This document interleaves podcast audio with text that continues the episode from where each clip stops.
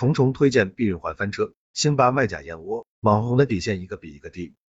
不得不说，有些网红现在为了赚钱，真是什么广告都接，什么乱钱都掐，什么话都敢说。十一月二十八日，一名叫虫虫的网红在社交平台发布了这样一条动态，表示自己去摘了避孕环，并大肆夸赞了避孕环的好处以及绝佳的避孕效果，还表示之所以选择避孕环，是经过了综合考虑。听到这话，想必你也跟我一样按捺不住的气愤。毕竟避孕环这东西有多危害身体健康，女孩子们或多或少都会听到一些。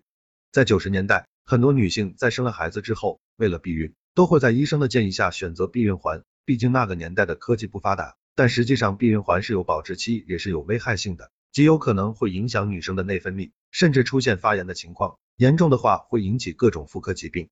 除此之外，避孕环如果在保质期内没有取出，极有可能会与血肉粘连在一起。其痛苦程度难以想象。零八秒对于网红虫虫所发布的动态，让不少医学院的学生都炸了锅，甚至还有不少网友表示，虫虫照片中所出现的避孕环早就已经被淘汰了。这也意味着虫虫的这组照片极有可能只是摆拍，而不是真实的。在动态的最后，网红虫虫还表示自己会在日后出一个避孕的科普测评发给大家。说实话，虫虫最多只能算是一个网红，硬说自己要给大家科普，着实不够严谨。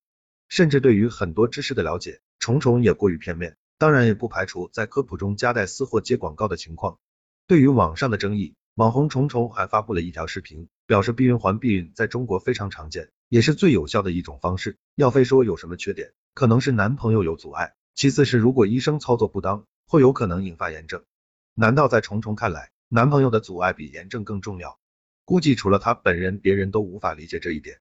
其实网红为了赚钱接广告并没有问题，但最起码要对得起自己的良心，不要什么广告都接。之前网红辛巴的燕窝事件就是血淋淋的例子。辛巴为了赚钱接了燕窝的推广，但实际上这个燕窝本身并没有什么燕窝成分，浓度极低，与其说是燕窝，倒不如说是糖水。一开始的时候，辛巴还在网上垂死挣扎，表示要告别人诽谤，但几天之后，顶不住舆论与证据的压力，辛巴承认自己在销售燕窝的时候。存在夸大宣传的成分，并表示自己会赔偿所有的粉丝。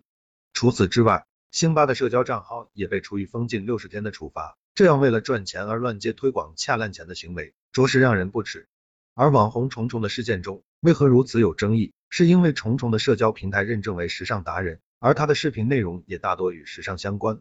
比如为大家安利香水、服装搭配，或者是一些妆容。其实这样的视频，大家并不会说什么。哪怕你推荐的衣服版型并不好看，也无伤大雅，毕竟每个人的身材不同，穿出来的效果也不一样，自然不能盲目去说他推荐的东西是好是坏。但避孕环不一样，